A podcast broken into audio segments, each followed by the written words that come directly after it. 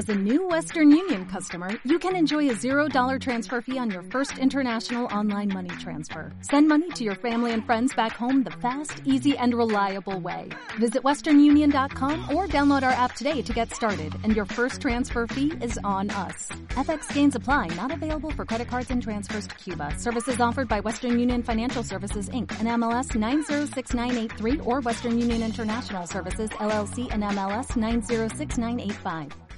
Bienvenidos al podcast de Innocabi con Alfonso Prim. Aprenderemos, compartiremos vivencias sobre marketing online, emprendimiento, negocios, posicionamiento online y lanzamiento de proyectos empresariales, siempre contados desde la experiencia.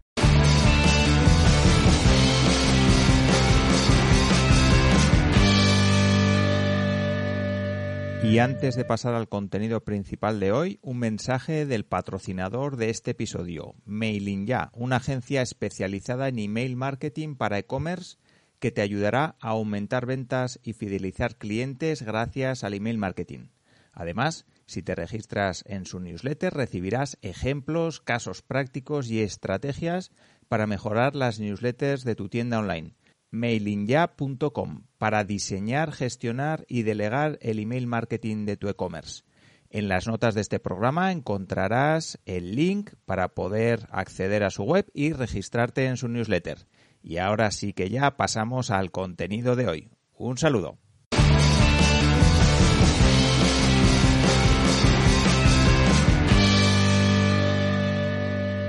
Hoy hablamos con Gabriela Herrebas, alta directiva con más de 25 años de experiencia que hoy mentoriza a líderes de empresas familiares, a quienes asesora en temas relativos a la gestión a nivel de estrategia y también a nivel de barro. Los condicionantes de la empresa familiar para un gerente son muy diferentes a los de un gerente de empresa corporativa y lo veremos en detalle en la entrevista. También veremos muchos ejemplos de este tipo de empresas porque hay muchas y muy grandes a nuestro alrededor que quizá no sepamos.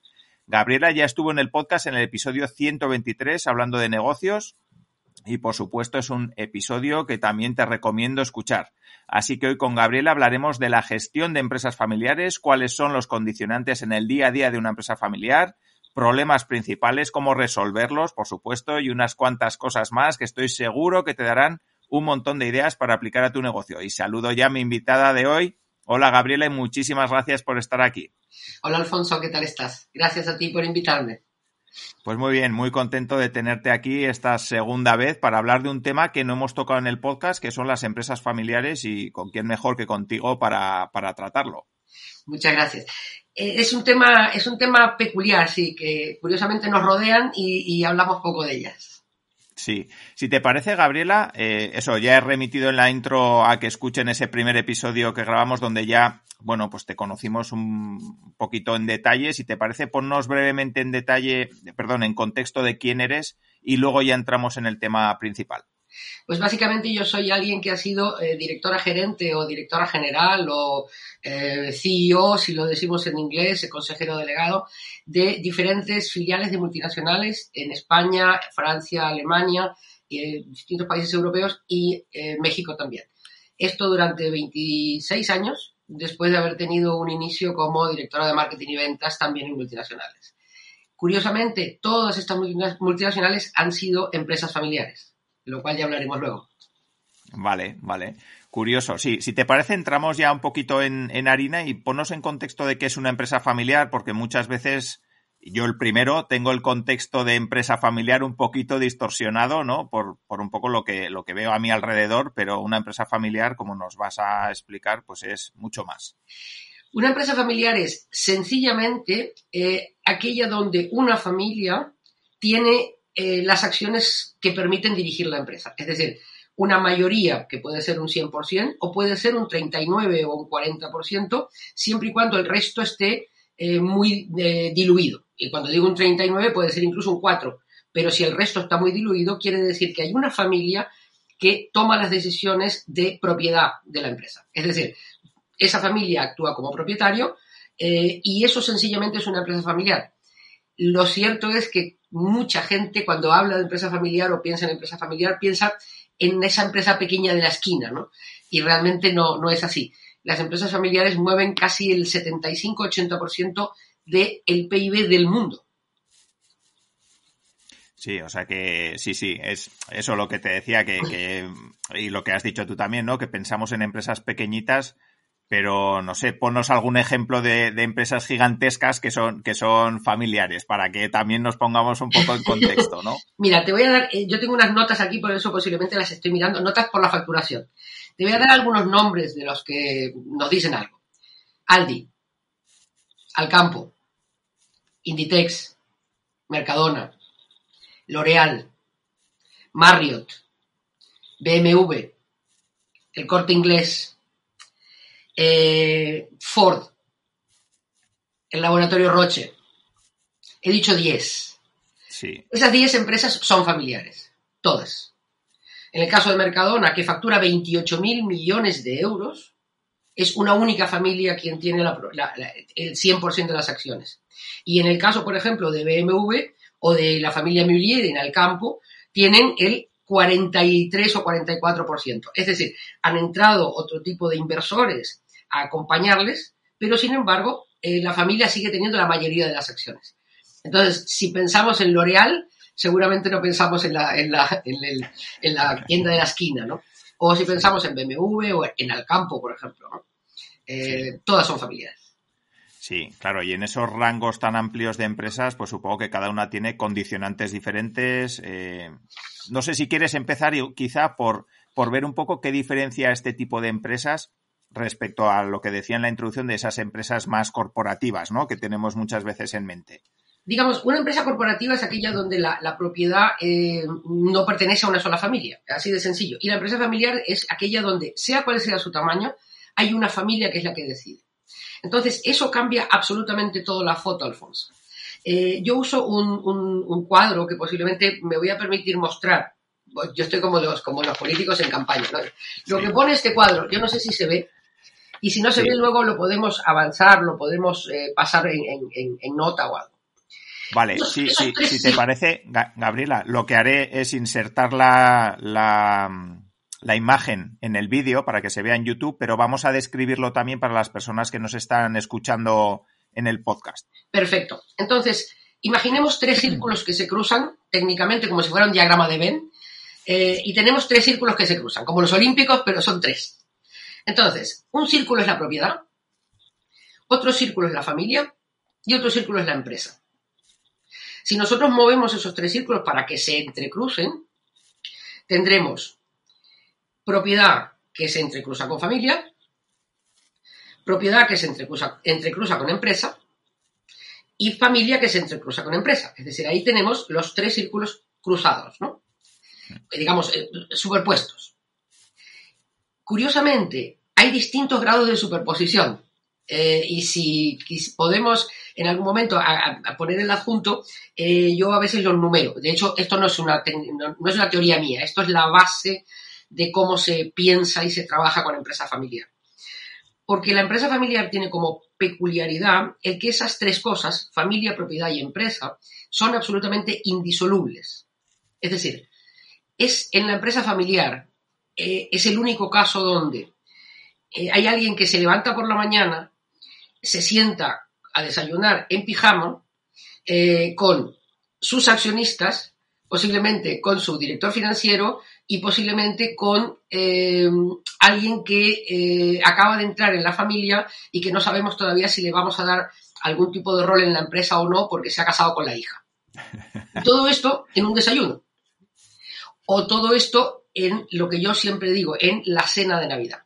Es decir, una de las cosas que marca clarísimamente la empresa familiar es, eh, es posible que el consejero delegado de una empresa que factura 28.000 millones de euros esté dándole un masaje con trombocid al, fundador eh, antes de la cena de Navidad porque resulta que tiene tirones en la pierna, ¿no? Y necesita eh, mejorar la circulación.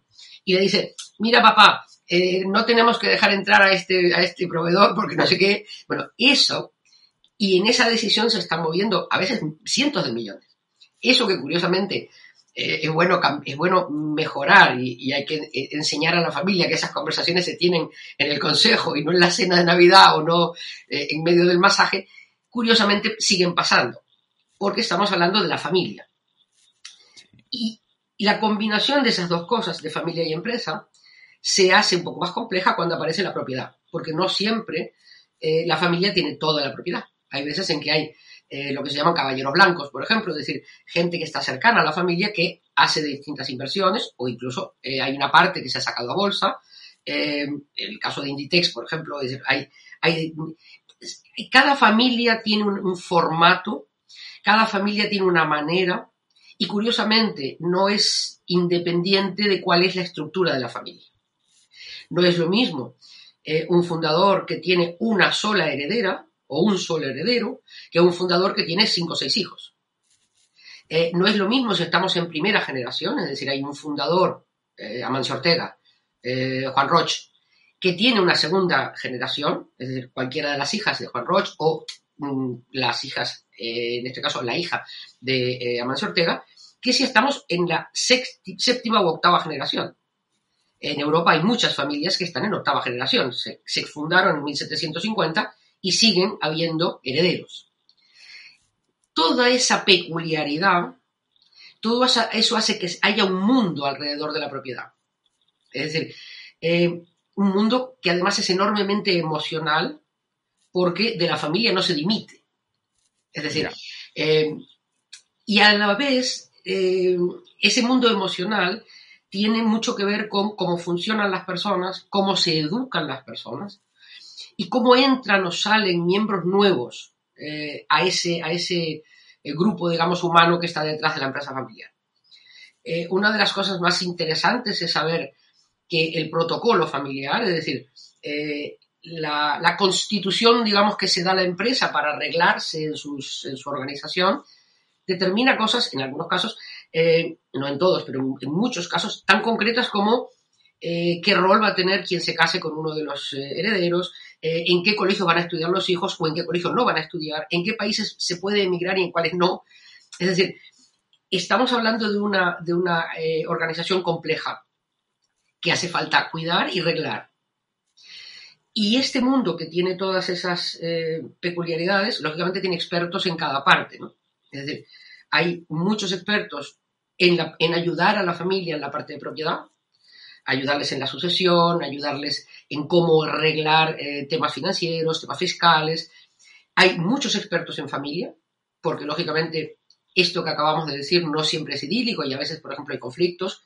Hay conflictos que hay que evitar o que hay que, o que, hay que manejar, pero la familia ya de por sí es un ámbito donde puede haber conflicto, pues si la mezclamos con la propiedad y la empresa, más todavía. Y curiosamente, de esos tres eh, eh, círculos, digamos, el que a mí más me interesa, porque es el que, del que yo vengo, es la empresa. Es decir, a mí me parece muy importante que la empresa familiar no descuide la empresa, que es la que da origen a todo esto que acabamos de decir. Porque de lo contrario seríamos una familia más. Si, si, la familia Mullier no fuera dueña del campo, seguramente no tendría nada que, no, estaríamos hablando de ellos. Sí, sí. Pero bueno, eh, creo que hasta aquí te doy un poco la, peculiaridad que para mí es enorme de cómo funciona la empresa familiar. Vale, vale. En, qué es especial?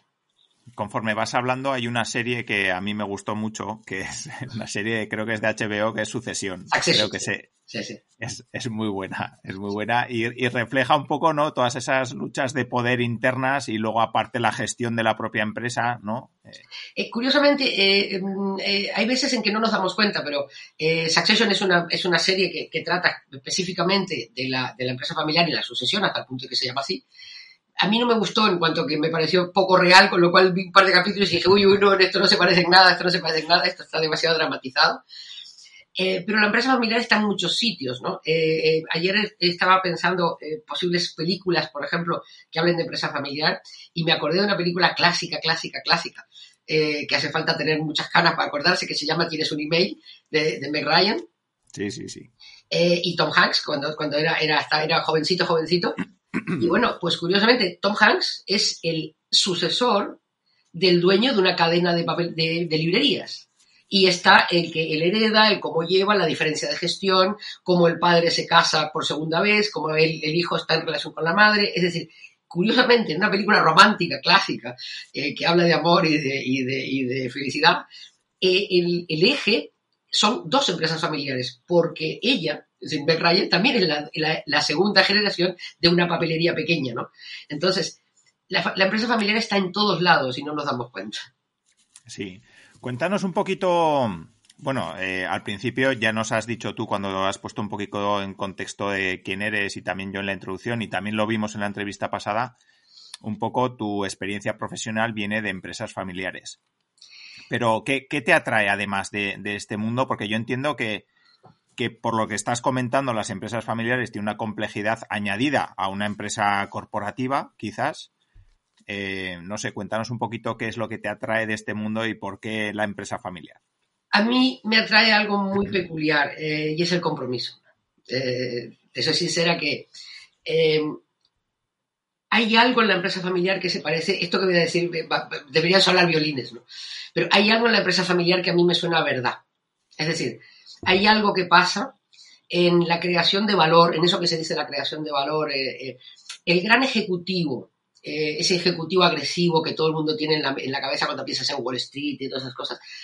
Curiosamente, yo en la empresa familiar no lo veo, no lo sitúo, no lo imagino. No porque no haya gente ambiciosa, que seguramente lo hay, no porque haya gente embalbadísima, que seguramente las hay. Lo que me refiero es que en, el foco, en el centro de la empresa familiar, hay algo que lucha por la continuidad. La empresa familiar, por definición, es un proyecto a largo plazo. Es un proyecto tan a largo plazo que es generacional. Es decir, ya no solamente es que tiene que durar porque eh, tenemos un bonus al final del año, que tiene que durar porque hacemos una carrera adentro, es que tiene que durar porque detrás vienen mis hijos y detrás vendrán mis nietos y detrás vendrán... Y yo he trabajado en una empresa familiar eh, en Alemania, que tiene, fundada en 1750, y en este momento hay 990 eh, herederos. Estamos hablando de que hay que pensar que cualquiera que piense en un en un eh, árbol genealógico. El árbol genealógico se va ampliando y, lógicamente, abajo, cuanto más abajo, más gente hay. El éxito de la empresa familiar es que haya 990 herederos. Quiere decir, hemos podido mantener el proyecto vivo, hemos podido mantener a esos accionistas que son familiares, que forman parte de la familia, muchos de ellos llevan el apellido. Es que eh, no somos conscientes de lo que significa para eh, una empresa que lo que haya a la entrada de la fábrica sea el apellido. Eh, es inimaginable lo que significa eso como desde el punto de vista emocional, ¿no? Es inimaginable el que, el que tú detectes las generaciones porque se mantiene, por ejemplo, el apellido de hijos a nietos. Y además, eh, en, esta empresa, por ejemplo, que te cuento, el trabajo para que estos 900 herederos sigan con un proyecto común, es un trabajo que forma parte de un equipo dedicado exclusivamente a eso. A invitarlos a un viaje cada dos años, a que sigan interesados en la empresa, porque de la empresa familiar no se puede dimitir. Es decir, tú no dejas de ser el bisnieto o el tataranieto de alguien por voluntad propia. Entonces, eh, a mí lo que me, lo que me, me, pasan varias cosas. Por un lado, me conmueve eh, me, me, me llama la atención en el sentido de me, me, parece que es algo que deberíamos cuidar mucho más como país. Los países debemos, deberíamos ser muy protectores, eh, muy cuidadosos con esas empresas, porque esas empresas están atadas al territorio. Es decir, es, es inimaginable que una empresa familiar de 1750 alemana eh, pase a manos de un, un, conglomerado chino. Es muy difícil. Es decir, eh, son empresas que hacen país allí donde están.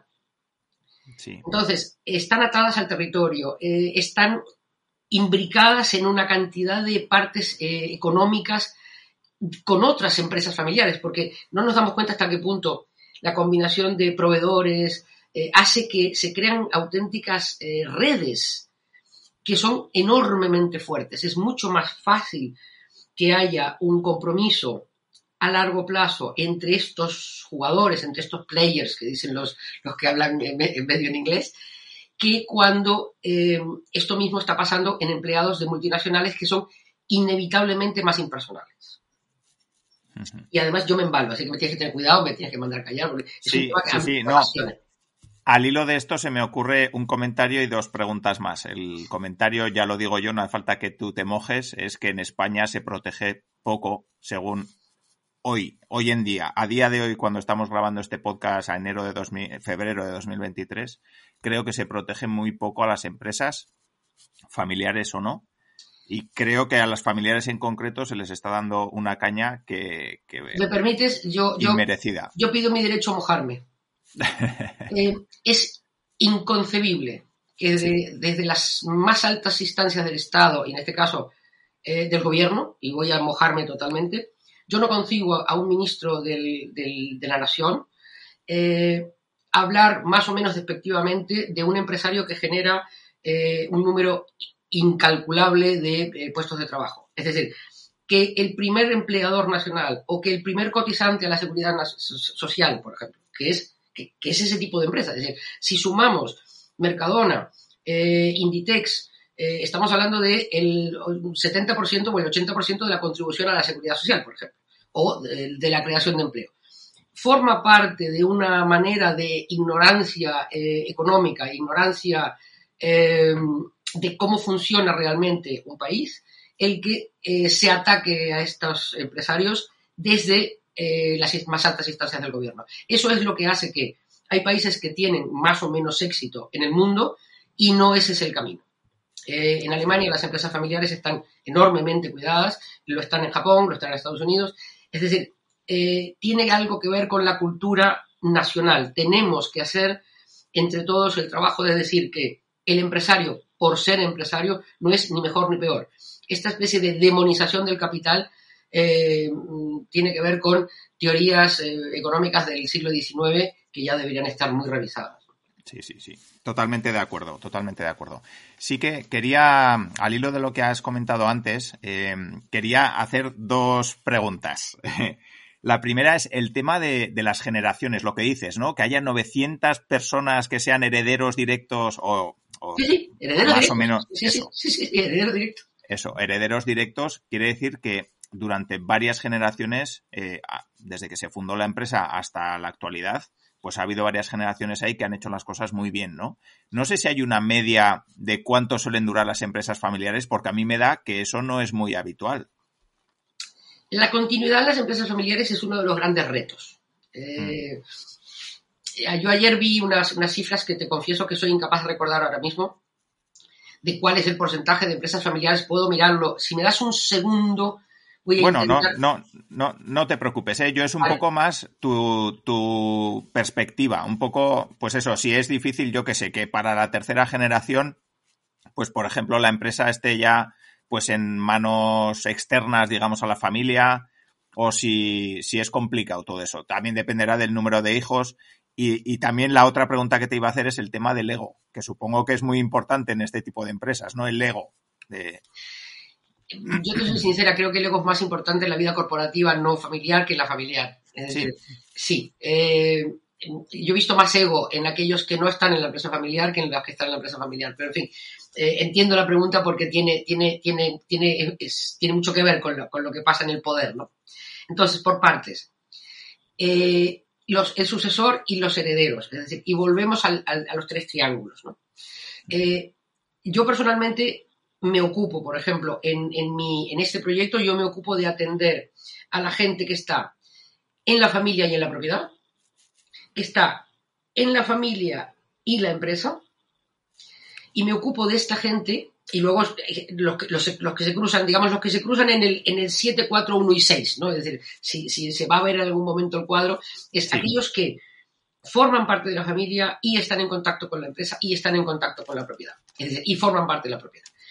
Entonces, es ahí donde, eh, a mi entender, se juega la continuidad.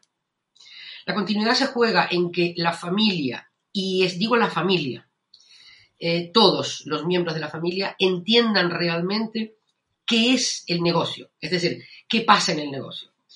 Y qué pasa en el negocio en el sentido más amplio, porque incluso hace falta entender qué pasa en el negocio cuando se decide dejar el negocio. Porque hay veces en que hay familias fundadoras que por alguna razón deciden vender lo que dio origen, digamos, la empresa que dio origen a la familia eh, empresaria, y se dedican a invertir juntos lo que han sacado de la venta. Yo siempre digo que en ese caso pasamos de familia empresaria a familia inversora, y yo de alguna forma la saco de mi foco, ¿no? pero cuando la familia sigue atada, eh, unida por el proyecto, aunque el proyecto cambie. Eh, por ejemplo, la familia a la que yo hago referencia, o la familia Muriel, seguramente, de Alcampo, eh, además del negocio básico, del original, del que se fundó un día, posiblemente hay otros negocios. pero son negocios que a veces se crean para invertir el capital de la familia. Por tanto, lo importante para mí es que sea muy comprometida la relación de los miembros de la familia con la empresa, es decir, con lo que da origen a, que todo esto suceda. Entonces, cuando eso está bien hecho, cuando eso está, es sano y es, y es ordenado, y cuando digo ordenado es, está preparado para reaccionar cuando no es sano, porque evidentemente estamos hablando de que en la familia puede pasar que haya alguien que tenga mal carácter, que haya alguien que tenga eh, accidentes eh, que le dejan en condiciones donde no puede eh, hacer determinadas cosas, que haya malas personas, que haya gente que tenga adicciones al juego, a la droga, es decir, todo esto sucede. entonces, hace falta tener un protocolo familiar que esté muy bien pensado para que todo esto pueda conducirse sin que dañe eh, la, relación básica de la familia con la empresa. Es decir, sin que dañe lo que toda esa gente hace como accionistas. Porque en la empresa familiar lo más importante es entender los roles. En la comida de Navidad somos familia, en el consejo de administración somos administradores, en la junta de accionistas somos accionistas. Y somos tres personas diferentes en cada caso. Yo puedo haber discutido con mi cuñado en la comida de Navidad y sin embargo puedo estar de acuerdo con el accionista, eh, que es mi cuñado, cuando decimos eh, estamos de acuerdo en esta ampliación de capital. Pero hace falta estar muy bien educado, y educado no me refiero a ir a buenos colegios, me refiero a que a lo largo de la vida de todas estas personas se les ayude a entender, por ejemplo, cómo manejar esos roles, es decir, emocionalmente, cómo saber distinguirlos, eh, eh, cómo buscar espacios distintos. Por ejemplo, como yo te he dicho antes, lo de en la comida de Navidad somos unos, en la Junta Accionista somos otros, pues hay veces en que se hace la reunión en la misma mesa. Y luego estamos la gente como yo que decimos, no, no, hacerlo en dos espacios distintos porque ayuda a la cabeza. Pero eh, en, mi caso, por ejemplo, que yo hago formación de familiares, eh, para mí es fundamental que los familiares estén formados. Es decir, que, los, que el cuñado, que el hijo, que el primo, que aquellos que no trabajan en la empresa, por ejemplo, entiendan bien qué pasa y qué sucede desde el punto de vista de negocio. ¿Qué significa ser el CEO, por ejemplo? Porque hay cosas que a veces son muy traicioneras, ¿no? El CEO de una empresa familiar tiene eh, un coche grande porque forma parte de su remuneración, por ejemplo. Como nos pasa a todos cuando hemos tenido un puesto como consejero de delegados, por alguna razón tenemos un coche grande. No se sabe por qué, pero tenemos un coche representativo, ¿no? Y además hay dos o tres marcas, no hay más. Todos tenemos esas marcas. Eh, claro, hace falta que toda la familia entienda que eso forma parte de la remuneración, que eso forma parte de la imagen. No que ese señor gana tanto dinero que se compra un coche grande, porque si no todos dicen yo quiero que se reparta dividendos porque yo quiero un coche igual que mi cuñado. Si él puede, porque yo no. Eh, mira, él puede porque primero es accionista igual que tú, pero además es empleado igual que posiblemente tú, pero que tú eres el eh, director financiero y él es el CEO, es decir, es algo diferente. Que todo eso esté bien trabajado, que todo eso esté bien entendido, que todos esos familiares, por ejemplo, entiendan el negocio, y cuando digo entiendan el negocio es entiendan por qué estamos en este negocio, quién es la competencia, cómo se lee un balance. Eh, parece mentira, pero hace falta darles herramientas, muchas herramientas, para velar por la continuidad porque si no tienen las herramientas pueden pasar cosas, como tú decías, el ego, y curiosamente en la empresa familiar yo he visto más la envidia que el ego. Es por qué él sí y yo no. Y a veces ese por qué él sí y yo no es porque no se entiende por qué él sí. Es decir, a veces el CEO, por ejemplo, pide ayuda. Pues no siempre la pide bien ni la pide de manera obvia, pero pide ayuda en el sentido de, este año no se pueden repartir dividendos. Esto que el CEO puede pedir, que es que no se repartan dividendos porque quiere invertir, es un momento de una tensión enorme. Porque si no se puede invertir, ¿tú por qué sigues con ese coche? Es decir, Eh, y tú el año pasado fuiste a China y estuviste en un hotel de cinco estrellas y ahora me dices que no se puede invertir. Eh, que todo eso esté bien manejado, porque, por un lado, quienes tienen, digamos, eh, un puesto en la empresa entiendan que tienen un puesto que es idéntico al que tendrían si la empresa no fuera familiar. Por tanto, que no, no pueden, por decirlo de alguna manera, abusar y que no pueden patrimonializar, porque este es otro tema. Cuando hay, por ejemplo, varios hijos y hay uno que está eh, en la sucesión, digamos, en una parte operativa, inevitablemente esa persona es más visible.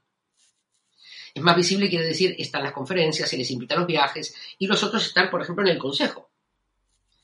Eso quiere decir, no aparezco en la prensa, no estoy eh, visible, no me han invitado a China, no he estado en el cel de cinco estrellas. Eh, manejar todo eso adecuadamente forma parte no solamente de un trabajo, de, digamos, psicológico, eh, forma parte de entender el negocio, de entender quiénes son las piezas, cuáles son las piezas, cuál es la función de cada uno, cuál es la diferencia entre ser consejero, ser propietario, eh, qué es lo que hace el CEO, es una cosa que es como un misterio.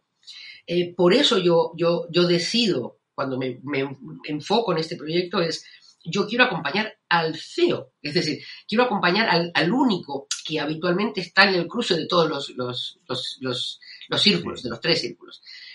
Suele ser propietario, suele ser de la familia, o en mi caso tiene que ser exclusivamente de la familia, y eh, está al frente de la empresa. Porque creo que es el CEO, ese CEO, es el que tiene como más presión, ¿no? Eh, creo que tiene, es el que tiene, está como tironeado de más sitios, ¿no?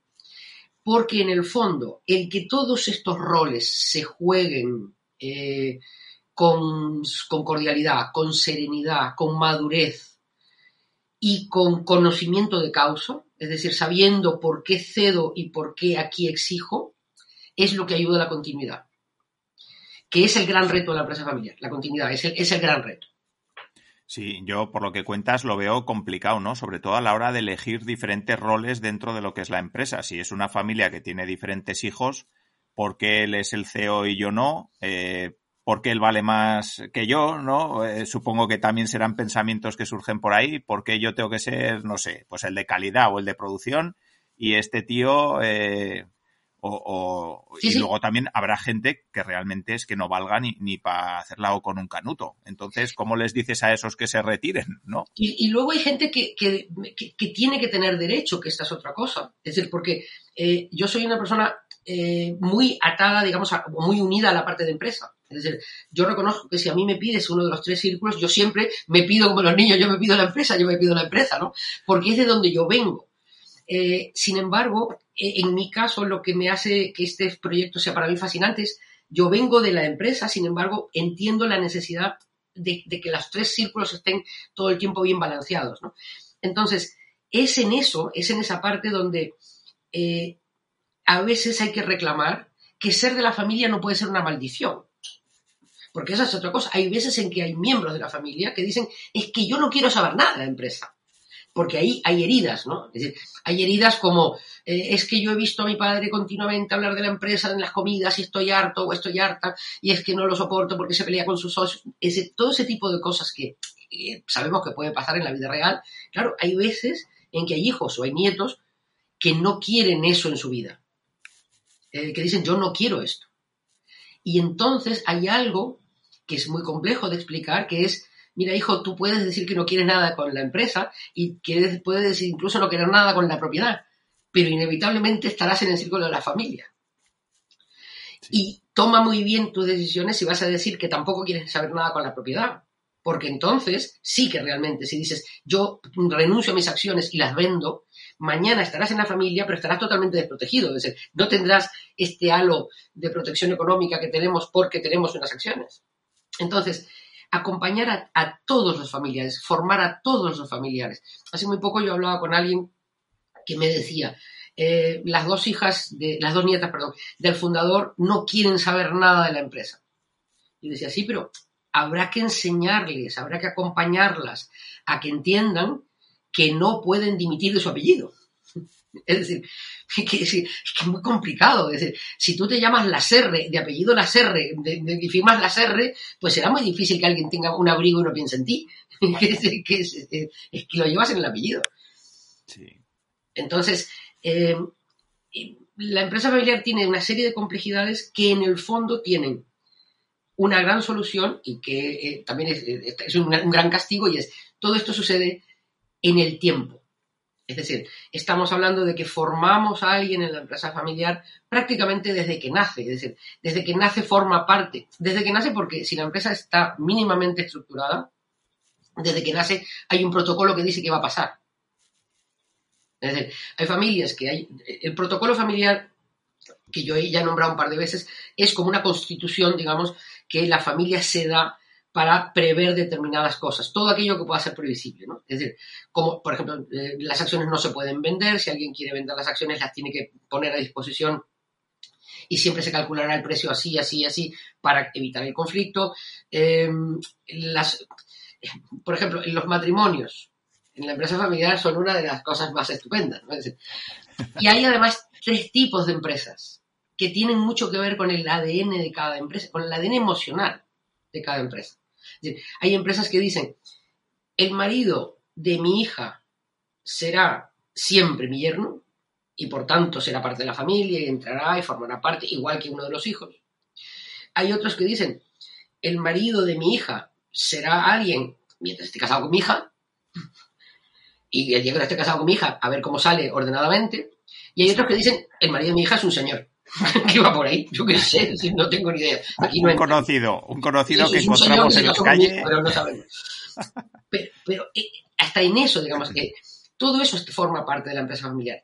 Entonces, eh, si la empresa está bien estructurada y eso forma parte de, la, base de la continuidad, es decir, para que una familia eh, empresaria tenga más fácil la continuidad, tiene que haber un buen protocolo. Pero el protocolo, como todas las constituciones, tiene que ser bien entendido por los miembros. Es decir, si tú tienes una constitución y entiendes que luego te la saltas, bueno, pues entonces eres un país eh, democráticamente débil. Y si tienes un protocolo y luego no lo aplicas o luego te lo saltas o no lo respetas, eres una familia que tiene un papelito. Entonces, en la educación de familiares tenemos las tres partes. Eh, educarles en qué significa el protocolo, educarles en qué significa ser propietario y educarles en qué significa la empresa, que es de lo que me ocupo yo. Vale, vale, pues muy, muy interesante. Sí que hay otra palabra por ahí que te, que te he escuchado comentar, que es la ventilación de emociones. No sé si tiene algo que ver con esta parte que hemos comentado o nos quieres ampliar un poquito ese punto que me parece interesante. Mira, yo hablo de ventilación de emociones eh, siempre, eh, desde, que yo, desde que yo me di cuenta de lo importante que era para mí, por ejemplo, el entender emocionalmente qué me estaba pasando y que era importante para mí entender emocionalmente qué pasaba en mi entorno. Cosa que cuando uno empieza a dirigir personas, eh, o te das cuenta de eso, o creo que estás mm, abocado a un fracaso muy grande. ¿no? Entonces, cuando te das cuenta que los seres humanos somos 98% agua y 99% emociones, eh, entonces dices, mira, esta más o menos es la, esta es la composición, ¿no? Esto del cuerpo humano y esto del alma humana. Entonces, eh, la emoción es algo que, las emociones en general, y, cuando decimos emociones la gente piensa en la telenovela de la tarde, ¿no? No, la emoción es el miedo, la emoción es eh, la ira, la emoción es la envidia, la emoción es el ego, cómo se, se mueve el ego, la emoción, una forma de emoción, curiosamente también, eh, no es exactamente una emoción, pero es una habilidad que viene de manejo de emociones, es la paciencia. La mitad de las habilidades blandas se basan en manejo de emociones, ¿no? Es decir, el que tú seas capaz de ser empático se basa en la capacidad que tengas de, entender tus propias emociones y las del otro. Y no solo entenderlas, sino entenderlas, manejarlas, integrarlas, eh, evitarlas, si ves que la cosa viene fuerte, mejor apartar. Es decir, eh, entonces, uno de los grandes eh, encapsulamientos que generan dolor y que por tanto generan frustración y que por tanto generan ceguera y que por tanto generan eh, ruindades y, dudas de las feas, es cuando todo eso está como, como encapsulado. por eso he dicho el, encapsulamiento de todo eso es como un cóctel molotov, es decir, es como, es como meter mucha pólvora en una cosa que luego vas a batir y, la vas a pretender que se quede ahí encerrada. Entonces, el que las emociones puedan ventilarse, que es una expresión que usan los, técnicos que yo tomo prestada, ¿no?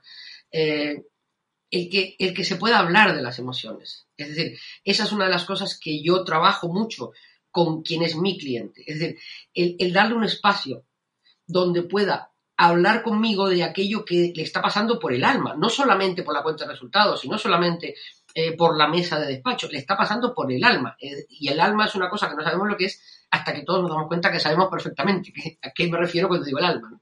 Es decir, eh, si tú e-, eres el CEO de una empresa familiar que factura 120 millones de euros, que tiene 130 empleados, y vas paseando por mm, el, parque de tu ciudad y discutes con tu padre, que es el fundador, porque no te has dado cuenta y te has llevado al paseo del domingo una de las decisiones que se tienen que tomar en la empresa. Pero bueno, porque al final estamos paseando y nos damos cuenta y tienes una pelotera y terminas diciendo, pero a ver, papá, es que no te das cuenta que tú, porque siempre, porque, porque, porque las cosas tienen que cambiar. Y el padre dice, claro, tú, porque yo no sé qué. En ese momento, el que alguien pueda coger el teléfono cuando se termina eso y decir, Gabriela, he metido la pata, me acabo de tener un cabreo con mi padre, que a ver cómo lo arreglo, porque sí, y darle la posibilidad de que suelte todo eso, que es lo que, lo que puede hacer uno de mis clientes, por ejemplo, que es llamarme el domingo por la tarde y que, le pase esto, tiene que pagar mucho por esto, pero puede hacerlo.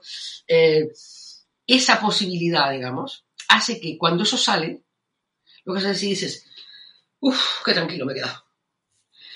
Uf, es que ahora que te lo cuento, la verdad es que tampoco es tan importante, pero por Dios, cómo me puse.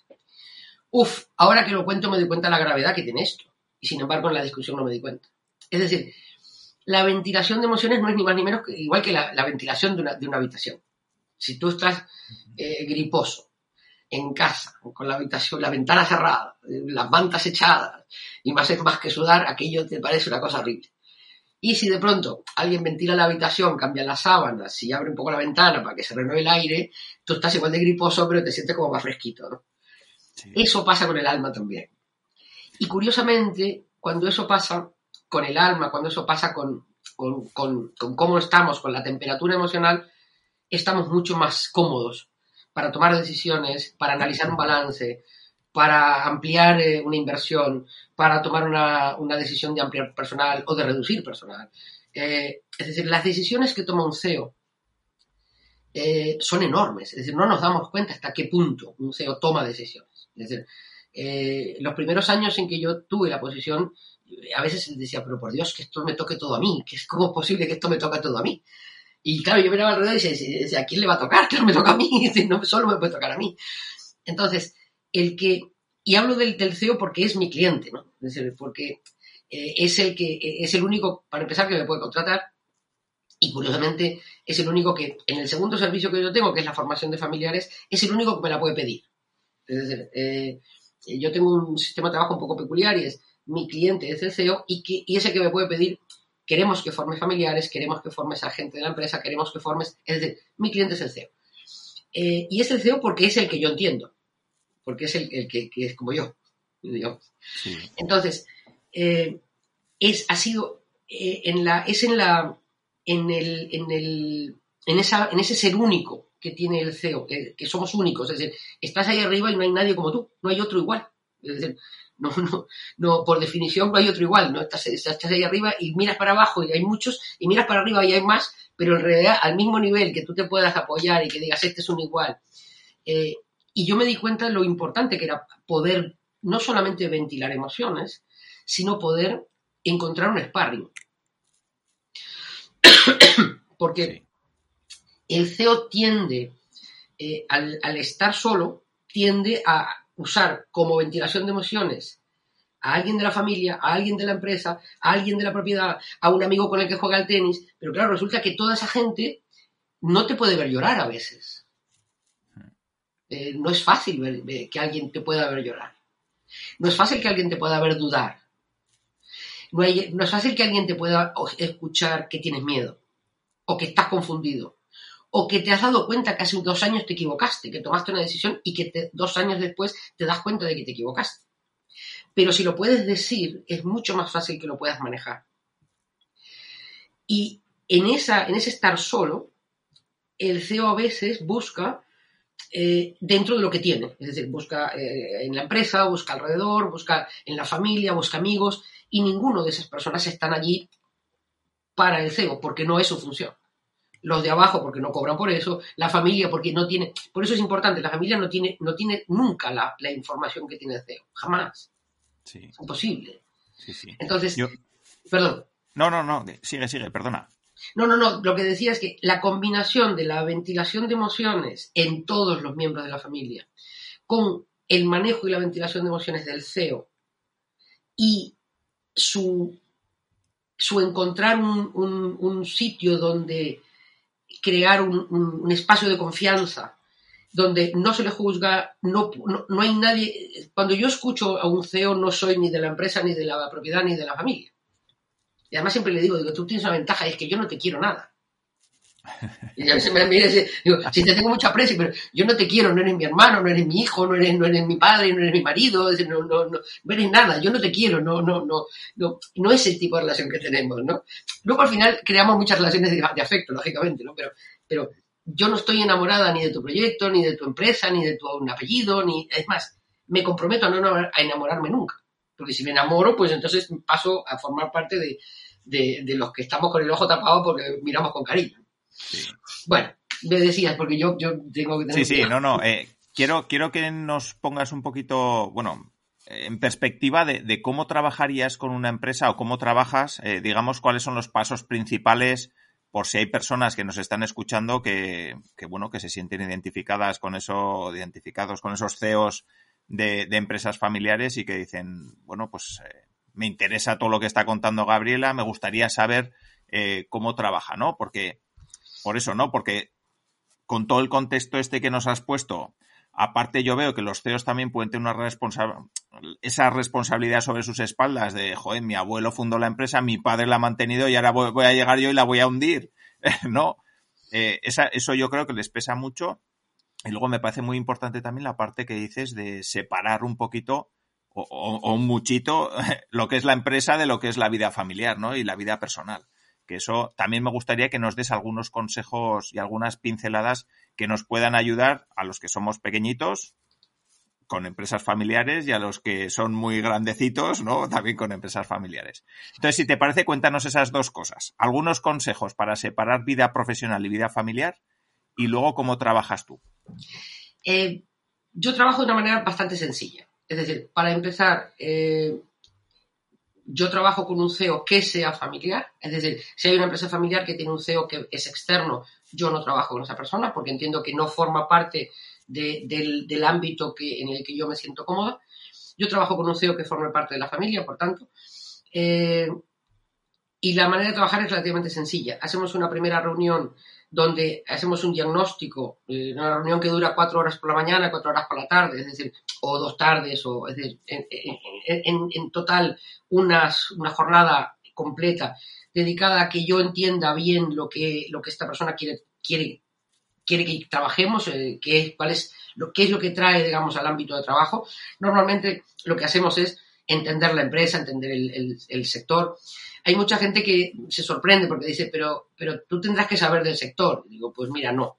Es decir, eh, igual que los médicos mm, tratan pacientes, sean si son altos o bajos o gordos o delgados, pues a mí me pasa un poco lo mismo. Es decir, no necesito ser experta del sector. Hombre, hay sectores muy específicos, pero yo sospecho que ninguna empresa de, aeronáutica espacial eh, tenga un CEO familiar que me vaya a llamar a mí esta tarde.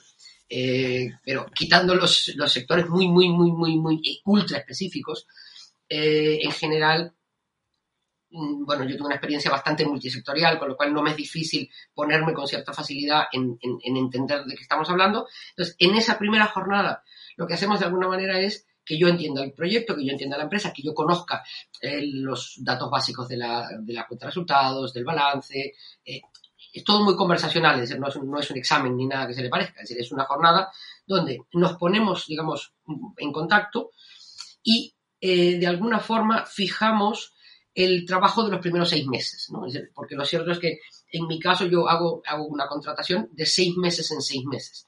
Curiosamente es primero seis meses, segundo seis meses, y si vamos a ir al tercer seis meses, entonces ya pasamos a otra cosa y ya decimos, ahora ya vamos a trabajar de manera continua porque hay gente que dice, hombre, yo prefiero pagarte a ti eh, todos los meses el equivalente a una iguala y que siempre estés ahí y no saber que esto va a durar seis meses, ¿no? sino yo quiero que estés ahí siempre eh, y, y, que dure mucho, ¿no?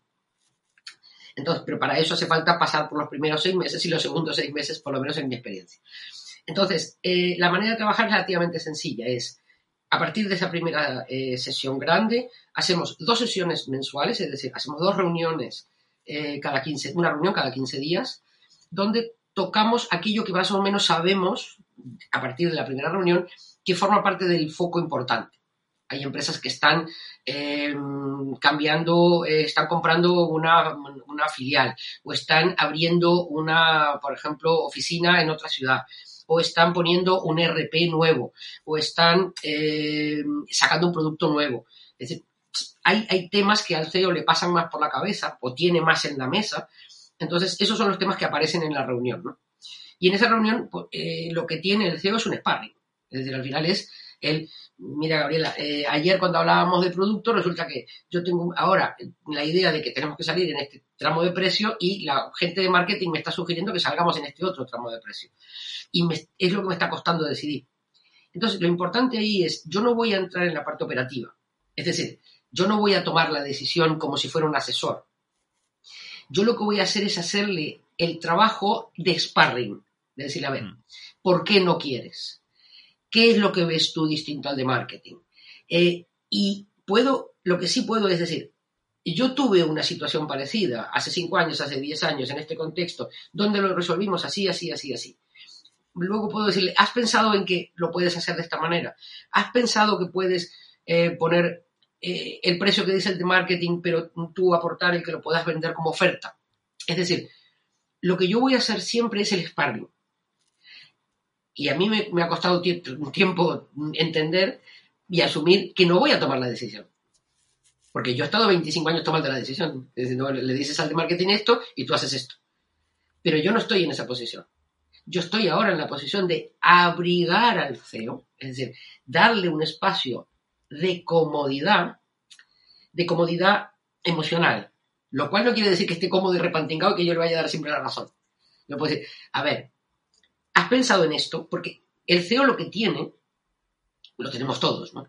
Pero el CEO lo que tiene es ángulos muertos en los análisis. Es decir, yo cuando voy a aparcar hay ángulos que no veo. Y el CEO cuando toma decisiones hay ángulos que no vemos. y el CEO, que es mi cliente, hay ángulos que no ve. Hay emociones que está sintiendo que a veces no se da cuenta. Entonces, vamos a ver. Este señor de marketing que me estás contando es el mismo que el, año pasado eh, salió, empezó a salir con tu hija y se cabrió contigo, ¿verdad? Sí, este mismo, este cabrón es. Perdón, no estamos en horario infantil, no se puede decir estas cosas. Es decir, eh, ¿has pensado que el hacer la pregunta, el, encontrar el gatillo que hace saltar el, que esa posición tan cerrada no era tan cerrada, el aportar otra mirada y el aportar lo que yo he podido aprender en mis 25 años de experiencia sin tomar la decisión y sin ser una consultora? Es decir, yo no soy una consultora estratégica en, esta, en este momento de mi vida yo no soy una consultora estratégica, eh, soy mucho más.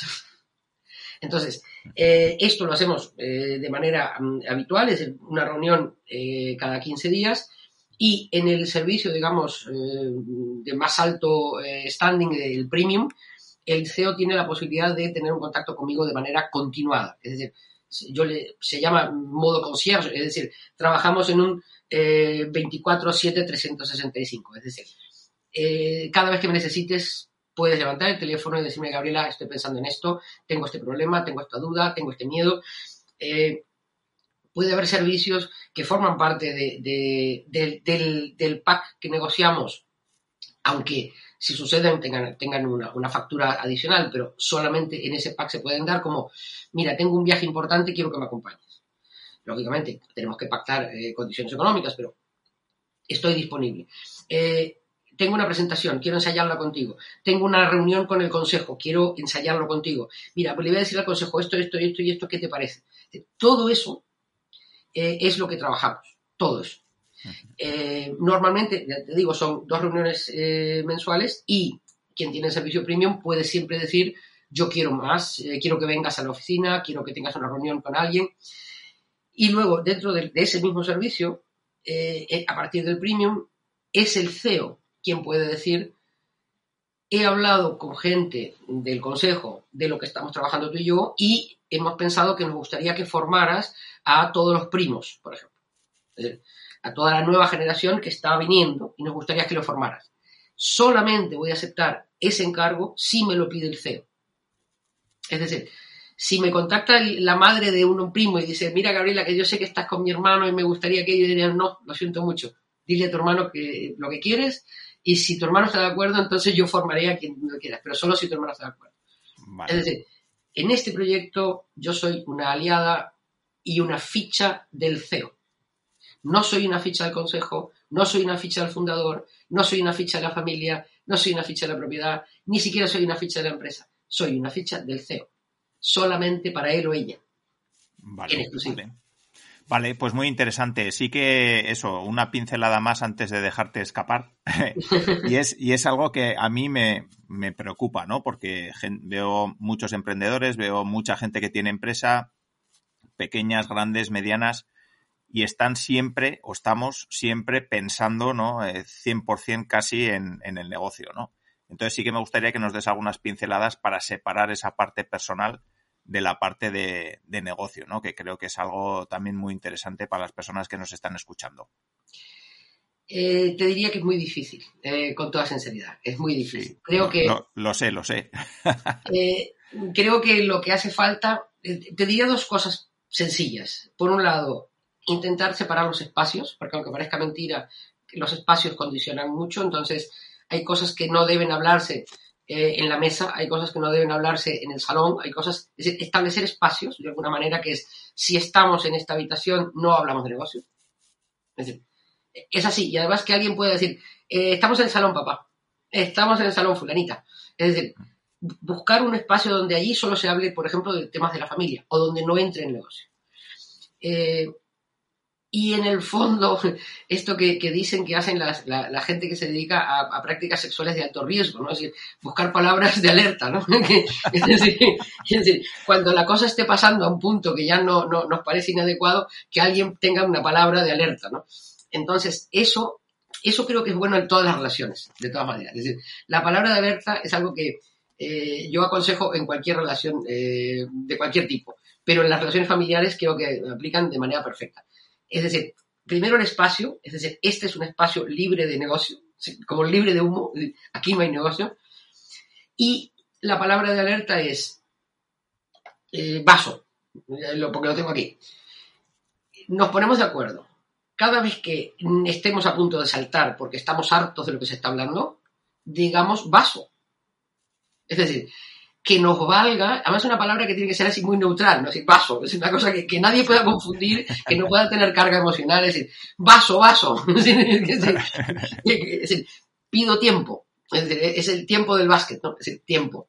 Nos hemos ido a un tema que no debíamos tocar, estamos entrando en un tema que me tiene harto o me tiene harta, es decir, en el fondo es negociar límites. Creo que en esto está la base, negociar límites. Eh, en la empresa familiar, una de las cosas para mí más importantes es dónde somos padre, dónde somos jefe, dónde somos copropietarios. en las empresas más pequeñas, dónde somos familia, dónde somos yo que estoy con mi negocio y aporto eh, una parte del, dinero que entra en casa. Eh, tenemos que, poder cambiarnos los sombreros. y creo que en el fondo es, lo único que funciona, porque lo demás hay cosas que son muy teóricas, pero yo creo que en el fondo es lo único que funciona. Eh, que se negocien los límites. Sí, sí, a mí me parece un muy buen consejo. Si me permites, yo voy a dar otro que a mí me funciona bastante bien, que es el contacto con la naturaleza. Nosotros tenemos la suerte de tener un pueblo que está bastante aislado, donde no tenemos tele, donde el móvil casi no funciona y, y la verdad es que es una liberación cada vez que vamos allá y desconectamos a tope. Creo que buscar esos momentos también son muy, muy útiles. Y, ahora que dices eso, creo que hay algo también que, es importante y me ha, venido la idea. Creo que es importante el, festejar. Es decir, mm, eh, y el, festejo cruzado. Es decir, el, nos vamos este fin de semana, toda la familia, porque el negocio ha estado funcionando bien y ha dado un dinero extra. Es decir, esas cositas que son pequeñas que hemos sacado un cliente muy bueno, nuevo y, ha entrado un dinero inesperado, vámonos un fin de semana todos juntos, hace que en el fondo la familia diga, ah, es que para esto mi padre no está, o para esto mi marido no está, o para esto mi mujer no está. Es decir, compensar de alguna forma. Esa es una manera de hacer entender. Esa es una gran manera de hacer entender. Sí, Sí, sí, muy, muy útil. Desde luego, como siempre que hablo contigo, la verdad es que salen pinceladas y puntos muy, muy interesantes. Sí que me gustaría, Gabriela, ya para terminar, eh, algo que pregunto a todas las personas que visitáis eh, o que venís al podcast, que nos recomiendes algún contenido interesante, algo que, bueno, pues que sea un blog, un podcast, una serie de Netflix, aunque no sea sucesión, la que tú quieras. Eh, mira, curiosamente, eh, ahora que antes te hablaba de tienes un email, es decir, hay dos pelis que eh, tienes un email, aunque se, sea muy joven y tú tengas a alguien en la audiencia que sea muy joven que no, que no ha visto nunca, debería verla. y además ahora la puede ver recordando que, ahí hay dos empresas familiares, una pequeña y una grande, y cómo se enfrentan entre ellas. Y la otra es, que también habla de poder y de empresa familiar, es Los papeles del Pentágono. Eh, curiosamente también es Tom Hanks, que hace cosas maravillosas en el cine, eh, con eh, Meryl Streep. Entonces Meryl Streep es la dueña, ni más ni menos que del Washington Post, y en el momento en el que están tomando una serie de decisiones. Y creo que toda tu audiencia habrá visto, quienes hayan visto la peli, la habrá visto como lo que pasa políticamente y posiblemente a partir de esta, de esta entrevista puedan ver que ella, el personaje femenino, es la hija del fundador eh, que toma la dirección del negocio porque su marido ha fallecido y su padre, el fundador, decidió nombrar sucesor a su yerno, entendiendo que su mujer, su hija no estaba capacitada. Y la dificultad que tiene ella de tomar el poder frente a los eh, stakeholders, es decir, frente al, resto, eh, siendo una mujer de alta familia, señora de su casa, cómo se explica con sus hijas, es decir, ahí hay toda una historia de empresa familiar que no se ve hasta que se mira. Vale, vale, pues perfecto. Pues aparecerán en las notas del programa y desde luego animo a todas las personas a que vean las, las películas y, tomen buena nota ¿no? de, lo que, de lo que has comentado. Y ahora sí que ya para terminar, las personas que quieran saber más de ti, que quieran contratarte, que quieran que les ayudes a, a esos CEOs de empresas familiares, ¿dónde te pueden encontrar? Me pueden encontrar en la web, que es conversaciondenegocios.com. Una conversación, muchos negocios, conversaciondenegocios.com. Eh, también me pueden encontrar en LinkedIn de manera habitual, pero si quieren contactar conmigo es en gabriela muy bien, perfecto. Pues aparecerá también en las notas del programa. Y nada, y solo me queda darte las gracias, Gabriela, por este rato, por esta charla, por todo lo que has compartido, por traernos al podcast eh, pues todos esos problemillas grandes o pequeños de las empresas familiares y cómo puedes ayudarles. Y, nada, muchísimas gracias por este rato. Muchas gracias a ti y a tu, a tu, audiencia. Un abrazo muy fuerte, Alfonso.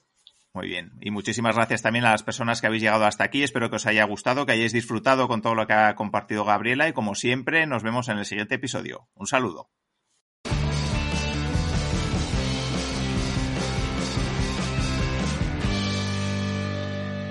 Muchas gracias por haber llegado hasta aquí. Espero que este episodio te haya gustado y sobre todo que te aporte herramientas, estrategias y casos prácticos para poder aplicar a tu negocio o a tu idea de negocio.